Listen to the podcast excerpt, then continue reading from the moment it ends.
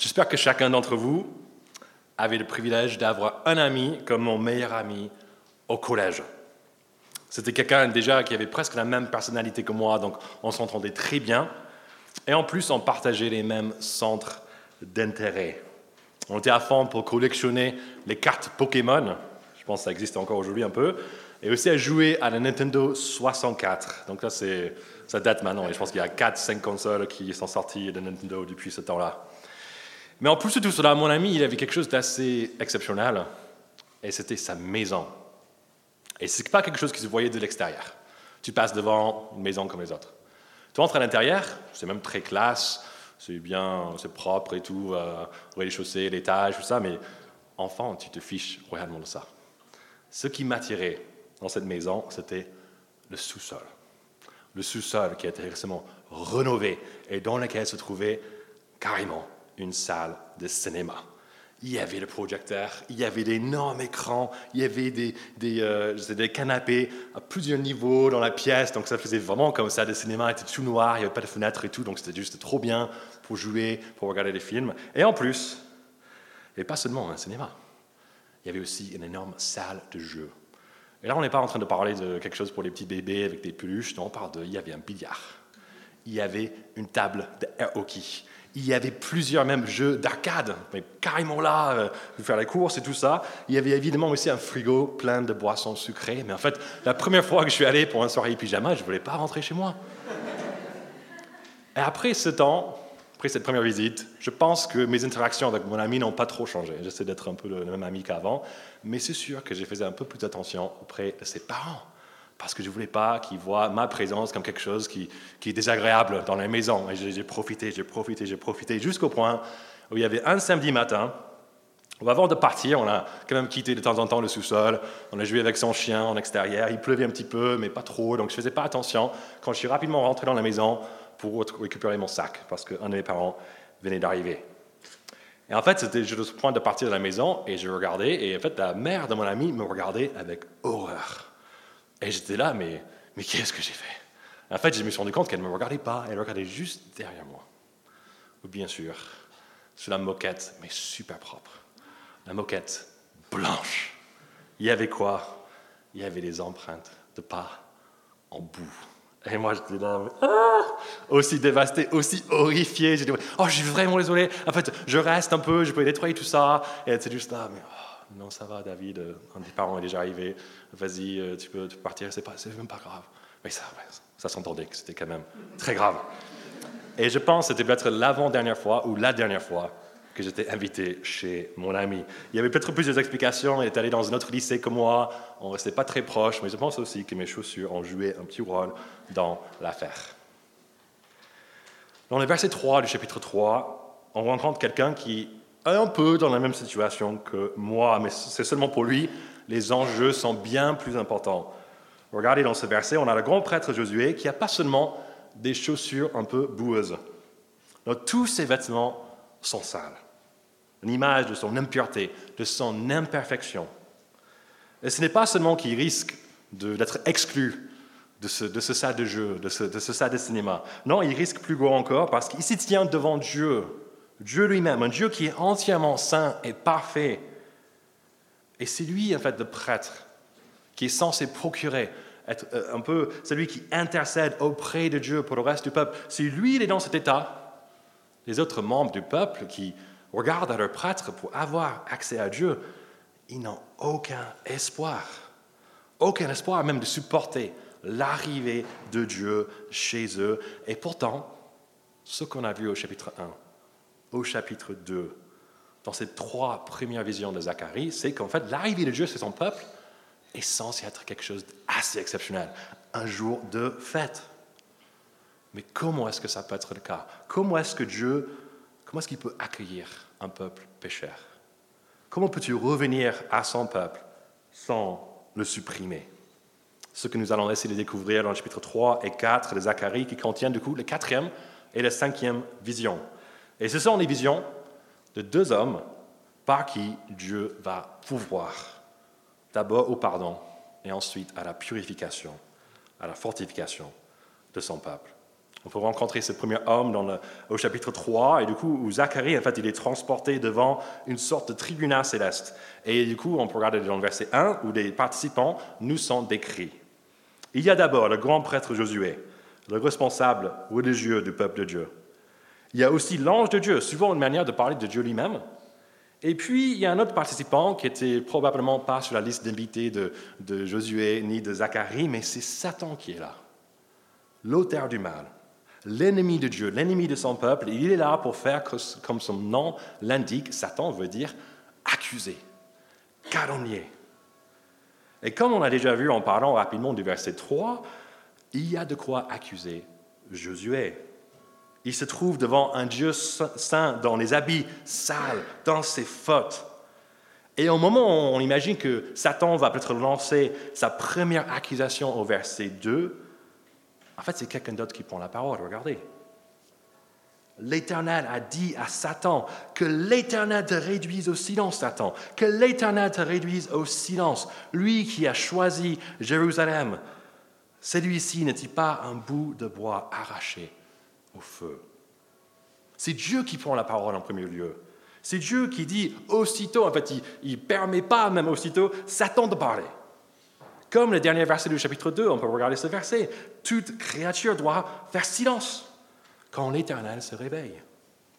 De plus, Dieu n'a pas besoin que Satan lui, lui dise ce que Josué il a fait, qu'il est sale. Dieu y voit tout cela. Il, a, il est au courant que personne n'est juste comme il est, que tous méritent le jugement symbolisé par le feu. Mais Dieu est fort pour arracher ce petit Josué du feu. Et comme on voit au verset 4, il peut même changer ses vêtements. Il enlève ses habits sales et il dit à Josué avec ses habits propres, regarde, je t'enlève ta faute et je te mets des habits de fête. Zacharie est tellement encouragé de voir son prêtre purifié. Zacharie, il voit tout cela, verset 5, il dit, ouais, mais lui aussi intervient, et on le fait. Et puis, dans les versets 6 à 7, on promet quelque chose d'assez exceptionnel à Josué. On dit, mais en fait, toi, tu vas avoir un libre accès devant le trône de Dieu, dans la maison de Dieu, pour intercéder, pour remplir ton rôle de prêtre, pour, pour marcher devant le peuple si tu marches, en fait, dans mes voies. Quel changement dans ces versets? On, commence avec une scène assez désespérante, avec un homme qui est censé procurer le pardon pour d'autres, mais qui a terriblement besoin de pardon lui-même. Mais tout change quand Dieu intervient. Et il intervient de manière irrésistible. La faute de son prêtre ne peut pas l'arrêter, ni même la présence de l'accusateur par excellence. Rien n'arrête le projet de Dieu d'habiter avec son peuple. Donc il purifie son prêtre, il rétablit son ministère afin qu'il soit un vecteur de pardon et de purification pour le reste du peuple. C'est trop bien comment Dieu pourvoit. Mais là, aujourd'hui, on croit sommes-nous concernés par cela? Je ne connais pas un grand prêtre. Il y a peut-être des pasteurs dans l'Église, mais on n'appelle pas les prêtres. Je ne suis pas un grand prêtre, on ne connaît pas les grands prêtres. Donc, pourquoi cette histoire est pour moi aujourd'hui? En fait, ce sont des versets 8 et 9 qui nous aident à voir que ce qui se passe pour Josué et le peuple à l'époque est seulement un petit commencement par rapport au grand projet de Dieu. Regardez qu'est-ce qui se passe à la fin du verset 8. On parle que Dieu, il va faire venir son serviteur, le géant.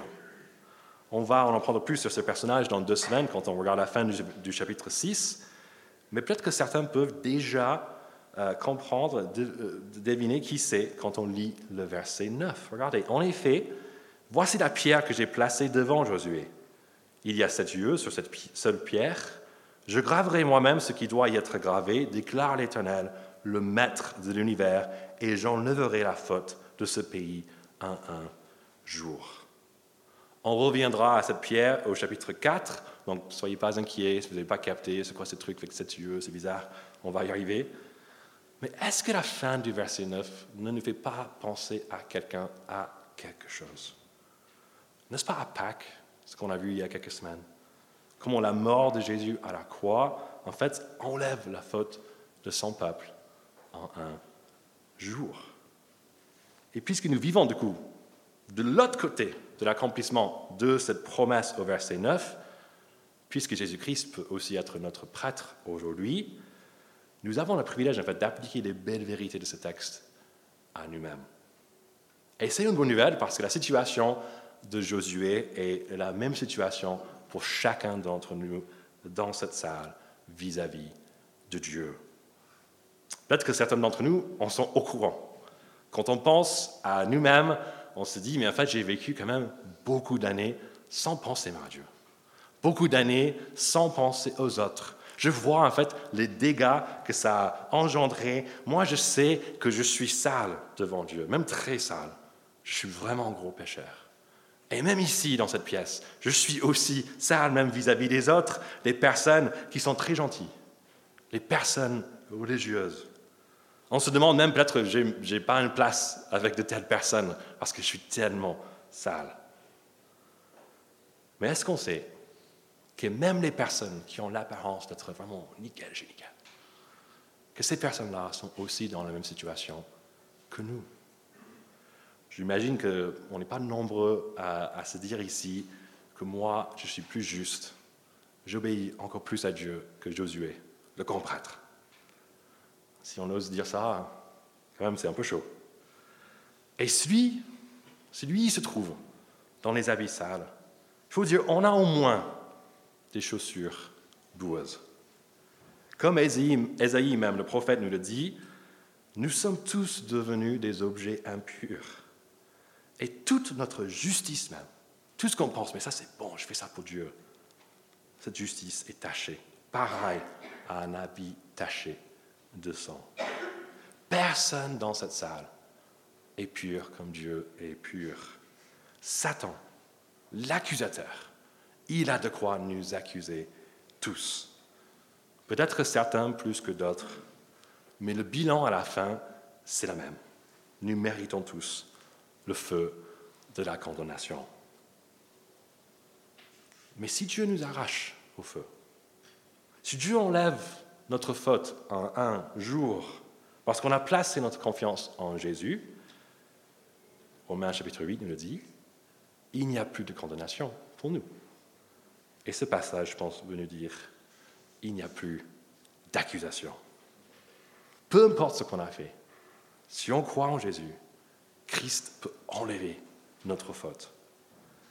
Mais même si Christ peut enlever notre faute, et même si Dieu il va faire taire les accusations de Satan contre nous devant son trône, cela n'arrête pas Satan, ou même nous-mêmes, de continuer de lancer des accusations. Peut-être qu'on sait même intellectuellement, je comprends, Jésus a pris ma place, le péché était sur lui, il est mort, donc maintenant je suis pardonné. On comprend ça. Mais dans nos vies de tous les jours, qu'est-ce qui se passe? On continue de revivre nos pires fautes.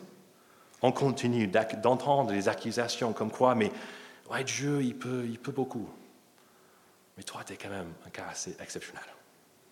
Là, tu es vraiment, oh, c'est chaud. Est-ce qu'il veut vraiment t'aimer? Est-ce qu'il peut vraiment te pardonner? Le bien, oui, oui, peut-être il t'a pardonné pour l'éternité. Oui, c'est vrai. Mais toi, tu continues de faire du mal, continuer de pécher. Ouais, mais tu es sale encore. Mais comment est-ce que Dieu peut t'utiliser? Mais tu peux jamais, tu peux même pas t'aider toi-même. Comment est-ce que tu peux être utile pour les autres? Comment est-ce que tu peux être utile même entre les mains de Dieu? La semaine prochaine, on va voir combien Dieu il a le péché en horreur et combien il veut que son peuple fasse le même par son esprit et avec l'aide de nos consciences, il nous convainc même du péché. Mais quand il nous convainc du péché, ce n'est pas pour nous accabler, c'est pour nous pousser vers Jésus-Christ, humblement devant la croix de Jésus. Il ne veut pas qu'on remette en question son amour pour nous, ni sa capacité de nous pardonner.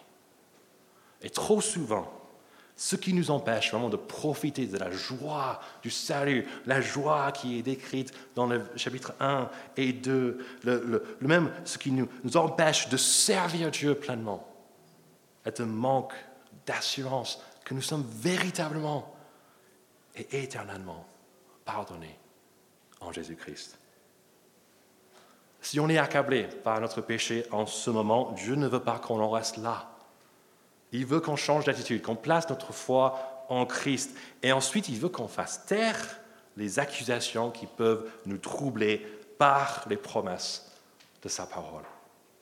Il veut aussi même qu'on instruise nos consciences qui sont très utiles, mais seulement utiles si nos consciences sont instruites par la parole et les promesses de Dieu. Et on a du mal avec ça. On a du mal d'accepter que notre pardon, notre place devant Dieu ne dépend pas de notre performance, de ce qu'on a fait, mais dépend seulement de Dieu et sa grâce. Mais quand on arrive à capter cela, je peux vous dire que c'est libérateur et tellement bienfaisant. Libérateur parce que nous n'avons plus rien à faire pour gagner quelque chose de la part de Dieu.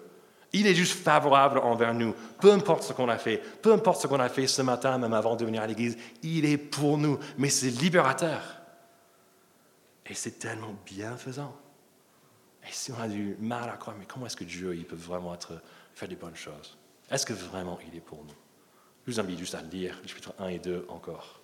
Lire d'autres passages dans la Bible qui parlent de ce que Dieu a pour projet. Ce n'est pas un projet de nous faire du mal, c'est un projet de venir nous habiter, de nous dire des bonnes paroles, de nous remplir de paix et de juste bien-être, de nous rendre heureux.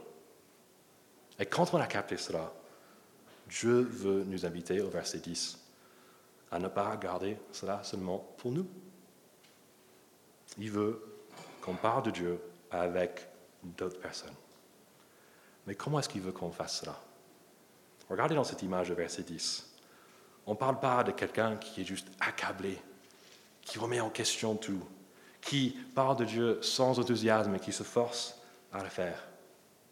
On parle ici juste d'une invitation à un voisin à venir sous notre figuier.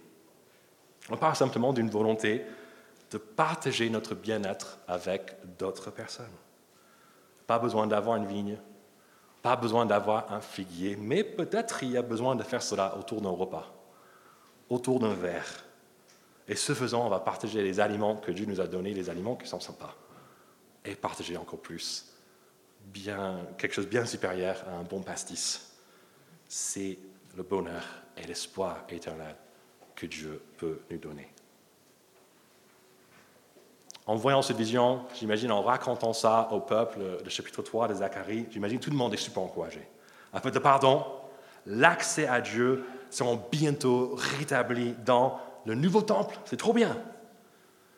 Mais peut-être que cette vision a aussi été une source de découragement. Parce que même si les fondations de ce temple ont été posées il y a 16 ans, quand ça a été écrit, le projet reste à l'arrêt depuis longtemps. on peut se poser la question, mais quel est le problème? En fait, c'est peut-être le même problème qu'on a déjà expérimenté, peut-être lors de nos études ou au travail aujourd'hui. Je, parle en fait de ces, groupes de travail qu'on organise. En fait, j'ai vécu ça pour la première fois à la fac.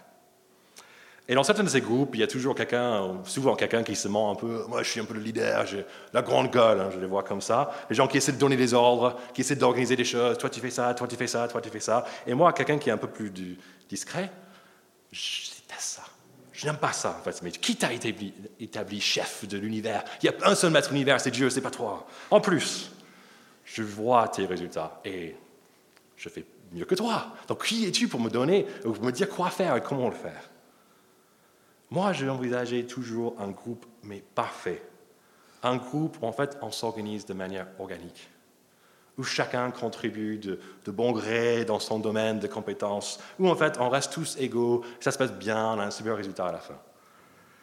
Pendant toutes mes études, j'en ai fait quelques-unes, je n'ai jamais vécu un groupe comme ça. Quand un leader ne se manifeste pas, ou quand on ne décide pas d'en établir un dès le début, qu'est-ce qui se passe? En fait, il ne se passe pas grand-chose. On est là, on se regarde. Sympa d'être là, n'est-ce pas? Ce serait encore plus sympa peut-être d'avancer, ouais. Et euh, ouais, ouais, ouais. Et peut-être on va même s'organiser, chacun fait un peu un truc dans son, dans son coin. Et qu'est-ce qui se passe à la fin? Ce manque de vision, ce manque de leadership a pour résultat quelquefois des aliments qui sont très de bonne qualité, vraiment de bonne qualité, mais qui ne marchent pas bien ensemble, qui n'atteignent pas le vrai but. Et à l'époque de Zacharie, c'était plus ou moins la même chose. Le peuple était d'une certaine manière dans un, dans un, groupe de travail pour construire le temple, mais les chantiers n'avancent pas. Ce n'est pas une question de paresse. On apprend ça du collègue de Zacharie, âgé, que le peuple est très actif, mais que chacun s'empresse pour sa maison. Jérusalem, du coup, c'est une ville avec beaucoup de jolies maisons, toutes les maisons avec des travaux récents, mais il y a une maison qui est un peu délaissée. Et figurez-vous, c'est la maison de qui? La maison de Dieu lui-même. Et c'est surprenant, parce que c'est cette maison qui va, permettre, qui va permettre à Dieu de revenir chez son peuple, de le bénir abondamment. Mais cette maison-là reste un grand chantier. Dieu, il veut changer cela. Il veut que la construction recommence. Et donc, après avoir encouragé Josué, le responsable religieux, au chapitre 3, il veut maintenant, au chapitre 4, encourager Zorobabel, le gouverneur, le responsable politique, même l'arrière-petit-fils du roi David. comment est-ce qu'il fait? D'abord, avec une vision assez étrange, je ne comprends rien, avec un chandelier dans les versets 2 et 3. Comme la semaine dernière, super encourageant, verset 4, Josué, euh, pardon, pas Josué, mais Zacharie qui dit Je ne comprends pas. Tu ne comprends pas? Non, mon Seigneur, je ne comprends pas. Ok, trop bien, on ne comprend pas. Mais en plein milieu de cette image, avec, et cette image qui va, on va reprendre ça à la fin du chapitre, à partir du verset 6, en fait, on a euh, des paroles très claires qui viennent de la part de Dieu pour Zorobabel. On va, on va revenir à cette image, essayer de rendre l'image même claire, mais avant cela, on peut regarder ces paroles très claires à partir du verset 6. Qu'est-ce que Dieu dit? Voici la parole que l'Éternel adresse à Zorobabel. Ce n'est ni par la puissance, ni par la force, mais c'est par mon esprit, dit l'Éternel, le Maître de l'univers. Qui es-tu, grande montagne, devant Zorobabel? Une plaine. Il en extraira la pierre principale au milieu des acclamations. Grâce, grâce pour elle. Dieu encourage Zorobabel avec un rappel que la force dont il a besoin pour motiver le peuple, pour construire le temple, ça ne vient pas de lui. C'est seulement l'Éternel et l'Esprit même de l'Éternel, le Maître de l'univers. C'est seulement par son Esprit que ça sera possible. Et donc tout ce dont Zorobabel a besoin de faire, c'est juste de faire confiance à Dieu. S'il le fait, il peut dire, comme Jésus même a enseigné à ses disciples, à une montagne de se jeter dans la mer. Et ça se passera. Est-ce que ça s'est vraiment passé? Non, c'est une image, bien sûr. Une image qui nous montre que rien n'est impossible à celui qui croit. Parce que rien n'est impossible à Dieu. Zorobabel, il peut faire l'impossible. Il peut recommencer ce projet qui, qui stagne depuis 16 ans. Il peut même la terminer. Pas parce qu'il est exceptionnel, mais parce que celui en qui il croit est exceptionnel. On parle de cet achèvement des travaux au verset 7. Quand Zorobabel, qu'est-ce qu'il va faire? Il va extraire, on peut dire, euh, il va placer la pierre principale, ou peut-être la pierre finale, sur le, sur le toit du temple. Cette promesse que Zorobabel terminera les travaux est rendue encore plus explicite, versets 8 et 9. Et cette scène de, joie où Zorobabel pose cette dernière pierre est décrite encore au verset 10. C'est très clair quel est l'encouragement. Mais vas-y, tu peux le faire, pas par toi-même, mais par l'Esprit, et tu vas arriver jusqu'à la fin du projet. Mais il y a quelque chose qui coupe un petit peu, de manière abrupte, le verset 10. Regardez ça avec moi. Je ne sais pas si ça vous a troublé un peu pour la lecture de Julia. En effet, ceux qui méprisaient les jours de petits commencements se réjouiront en voyant la pierre des temps dans la main de Zorobabel.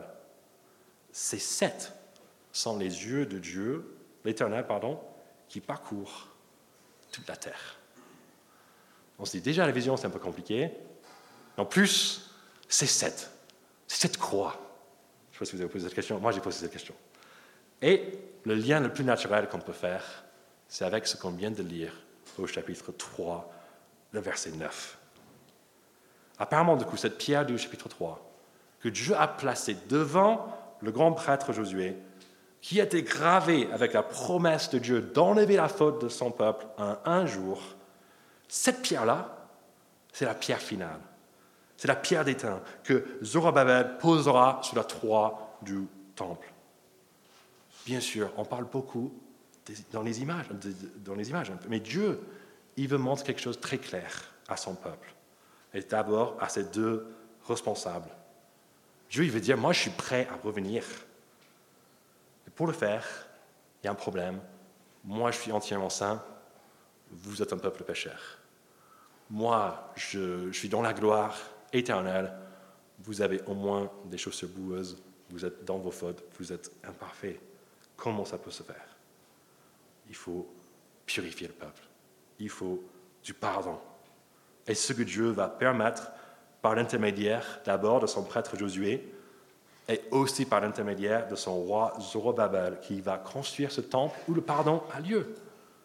Ce sera le lieu où la pierre finale contient les sept yeux de Dieu qui parcourent toute la terre, qui voit tout ce qui se passe, qui voit aussi les fautes du peuple, mais c'est aussi cette même pierre sur laquelle est gravée cette promesse qui ira un jour un pardon. C'est pourquoi, quand cette pierre est placée sur le toit du temple, il y a au verset 7 les acclamations de grâce grâce, parce que c'est exactement ce que Dieu va faire. Verset 10, tous se réjouiront, même ceux qui pleuraient lors de la pose des fondations du temple. Ils pleuraient, ils méprisaient des petits commencements parce qu'ils connaissaient la gloire de l'ancien temple. Ils ne pouvaient même pas imaginer comment ce, ce nouveau temple, ce deuxième, pouvait être son égal. Mais ça sera le cas dit Dieu, par la grâce de Dieu envers son peuple, à travers ses deux serviteurs, Josué et Zorobabel. Ce que les versets 11 et 14 nous rendent encore plus explicites. Donc le peuple de Dieu, représenté par ce chandelier, est alimenté et encouragé par deux oliviers qui donnent leur huile. Et qui sont ces deux oliviers? Verset 14. Ce sont les deux hommes désignés par onction. Une autre manière de dire le rôle de prêtre et du roi. J'espère que vous avez survécu toutes ces explications. C'est un peu, un peu dense ce matin. Mais je voulais être le plus clair possible parce qu'en fait, moi je suis convaincu que ce passage raconte la bonne nouvelle. Ce passage raconte l'annonce que Dieu va revenir chez son peuple et qui lui-même va pouvoir à ce que ça soit possible en purifiant et en fortifiant son peuple par ses intermédiaires. Mais encore, quel est le lien avec nous aujourd'hui? Nous qui ne vivons pas à l'époque de Zacharie, qui n'avons pas le chantier du temple à côté de chez nous sur lequel on peut construire. Alors, on découvre cela quand on arrive au dernier livre de la Bible, le livre de l'Apocalypse, où l'image des chandeliers est reprise. Il y a des chandeliers qui représentent pas seulement le peuple de Dieu, mais à ce moment-là, l'Église, tout le monde qui croit en Dieu. Mais quand cette image est reprise, il y a quelque chose qui manque. Il n'y aura plus ces deux oliviers. Au lieu d'avoir ces deux oliviers, au lieu d'y avoir le prêtre et le roi, en fait, il y a quelqu'un qui marche et qui veille sur ces chandeliers. Quelqu'un qui marche à travers et qui veille sur son Église. C'est qui? C'est Jésus, qui est à la fois Josué, le grand prêtre qui pardonne, et aussi le roi qui donne de son esprit pour que son Église puisse remplir sa mission.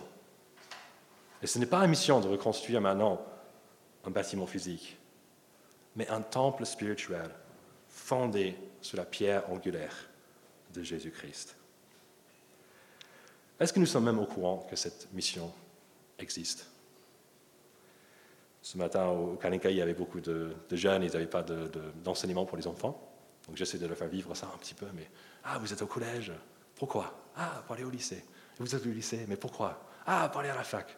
Vous êtes à la fac, mais pourquoi? Ah ouais, pour, travailler. Eh, vous travaillez pourquoi Ah, pour avoir de quoi manger, pour acheter une maison. Ah, trop bien. Et vous, vous avez votre maison et vous avez fait les travaux, vous rendez ça vraiment cool. Vous bâtissez les sous-sols avec des trucs magnifiques dedans. Vous invitez les autres à profiter de ça. Vous préparez la retraite. Vous vivez votre vie. Ouais, mais pourquoi? Pourquoi est-ce qu'on étudie? Pourquoi est-ce qu'on bosse? Pourquoi est-ce qu'on va acheter cette maison? Pourquoi est-ce qu'on va faire ces travaux? Pourquoi est-ce qu'on va fonder notre famille? Pourquoi est-ce qu'on va partir en vacances? Pourquoi est-ce qu'on va préparer notre retraite? Beaucoup courent après ces choses, sans réfléchir, mais tout simplement, pourquoi? Ne sommes-nous pas censés vivre pour quelque chose de plus grand? Nos vies ne sont-elles pas censées contribuer à un projet qui nous dépasse? Nous, dans l'Église, on est convaincus que oui. Ce n'est pas seulement nous. Il y a d'autres qui pensent à ça aussi. C'est pourquoi on se donne dans la justice sociale, dans l'écologie, même au niveau politique. Et c'est admirable, ça. C'est admirable de vouloir améliorer la vie sur la terre pour les autres, même pour les générations futures. On ne connaît pas. Mais ces missions-là sont encore trop petites pour Dieu. C'est trop petite vis-à-vis de la mission qui est proposée dans la Bible. Dieu veut qu'on utilise nos vies, pas seulement pour améliorer la vie des autres sur la terre, mais aussi pour améliorer la vie des autres dans le monde à venir. Et comme on l'a vu au chapitre 3, qu'est-ce qui va vraiment améliorer la vie? N'est-ce pas d'avoir accès à ce Dieu qui nous invite à profiter, avant de faire la fête, pas juste en prenant des aliments, des pastilles, et tout comme ça, mais à profiter de sa présence, profiter de, cette, de ce soulagement de cette légèreté qu'il donne quand il enlève nos fautes, quand il nous donne vraiment juste se sentir, mais, mais tout est fait, comme on peut voler dans les airs. Ce Dieu-là, qui nous propose pas seulement une paix et un bien-être qui va nous, nous rendre heureux ici et maintenant, mais une paix avec Dieu pour qu'on puisse vivre à ses côtés dans ce même état et encore plus glorieux dans le monde à venir.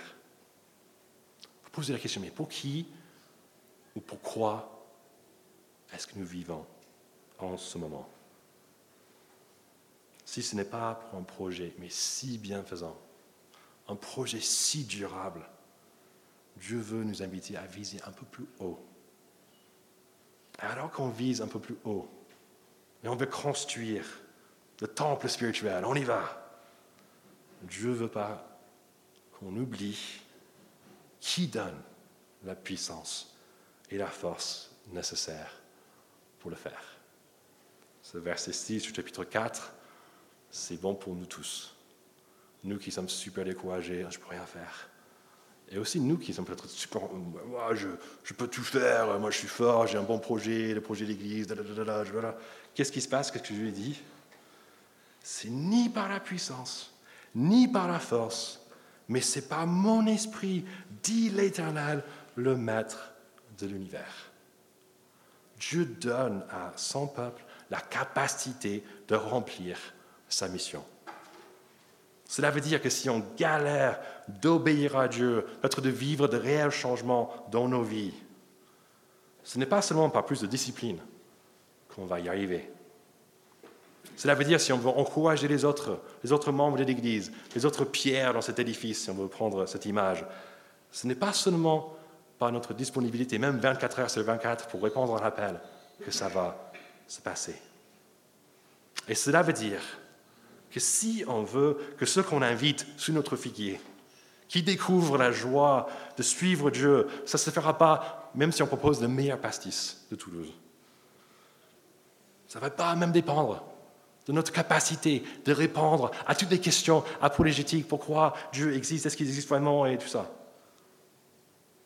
Celui qui va construire la maison de Dieu et Dieu lui-même. C'est seulement par son esprit. Mais Dieu aime bien agir, comme on a vu la dernière fois, de manière surprenante. Dieu aime bien les petits commencements.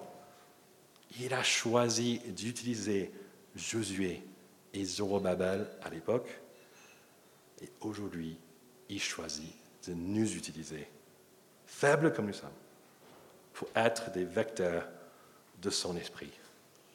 Un esprit qu'on reçoit par notre foi en Christ. Pour être un bon vecteur de cet esprit, c'est très bien d'être discipliné, de lire notre Bible tous les jours.